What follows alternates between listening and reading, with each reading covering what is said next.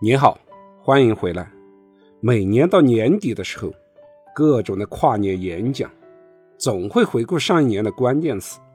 如果我在此一一例举的话，不免会落入俗套。我想，二零二一年一代表了一个年代的开始，所以我就用元年的元来总结一下过去的一年，展望未来。元代表了过去和未来的拐点。二零二一年所发生的很多事情，都代表了过去的终结，开启了一个新的未来。第一个元，元宇宙。十月二十九日，Facebook 改名为 MetaVerse，正式开启了元宇宙的概念。两天后，中国的虚拟美妆达人柳亦熙横空出世，打通了现实与虚拟的链接。一个虚拟世界的自己呈现在我们的面前。过去，互联网所开启的人类沟通世界，不再是以温度的见面交流畅聊天下，而是各自整天沉溺于虚拟的交流中。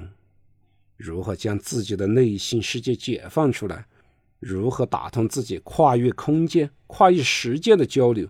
一切似乎已经开始，未来值得期待。第二个元，我国进入了老龄化社会的元年。第七次人口普查数据，我国六十岁以上的老年人口占到了百分之十八点七，我国已经跑步进入了老龄化社会。但是，二零二一年的新生人口只有九百九十八万，出生率跌破一，人口的负增长时代到来，未富先老将成为未来的主旋律，人口老龄化。将冲击社会的保障体系、医疗、养老、护理、经济的持续发展都会受到挑战。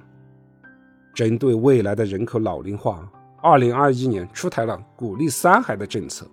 为了能让“三孩”政策落地，首先需要搬走的就是压在每个家庭上面的三座大山：教育、住房，还有医疗。为降低教育负担，双减政策席卷。教育行业，中概教育股尸横遍野，新东方教育都转行做农副产品直播带货去了。未来的教育行业和模式都将受到洗牌。为了减轻住房负担的压力，抑制房价的快速上涨，打击学区房炒作，改变招生划片政策，金融端更是通过三条红线，把房地产行业逼到了边缘。某大地产的债务暴雷，开启了房地产行业的冬天。未来金融端会有所放松，但房住不炒的政策也得到了气势的落地，行业的拐点已经出现。医疗行业更是大刀阔斧地进入了集采的密集区。二零二一年，国家总共进行了三次药品的集采，涉及到一百多个品规，品规数量超过了前三年的总和。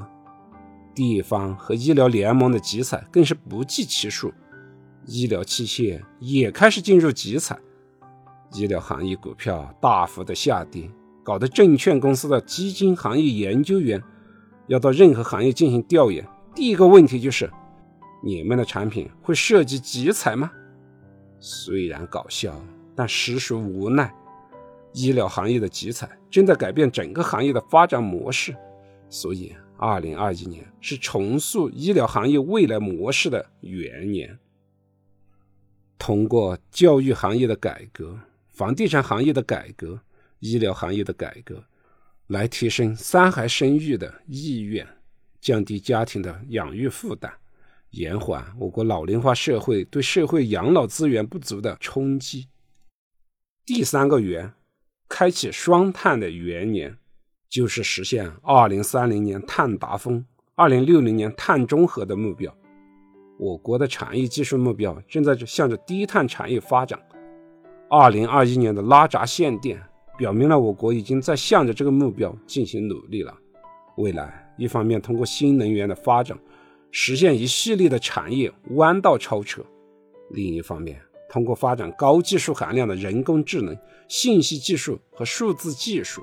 实现科技强国，对于未来新兴的产业已经开启，过去的劳动力密集行业重资产行业都会受到比较大的挑战。二零二一年将成为高科技发展的元年。对于我们每个人来说，未来我们的工作和生活方式都将会改变。元宇宙为我们打通了时间、空间的障碍，让工作更高效。医疗、教育、地产、产业政策的变革，都将挑战我们的就业和投资方向。丰富自身、学习和提升自己的能力，让我们每个人的职业在行业的变革中有存在的价值，未来才不会被淘汰。今天的分享就到这里，感谢您的聆听。顺思财宝，下期再见。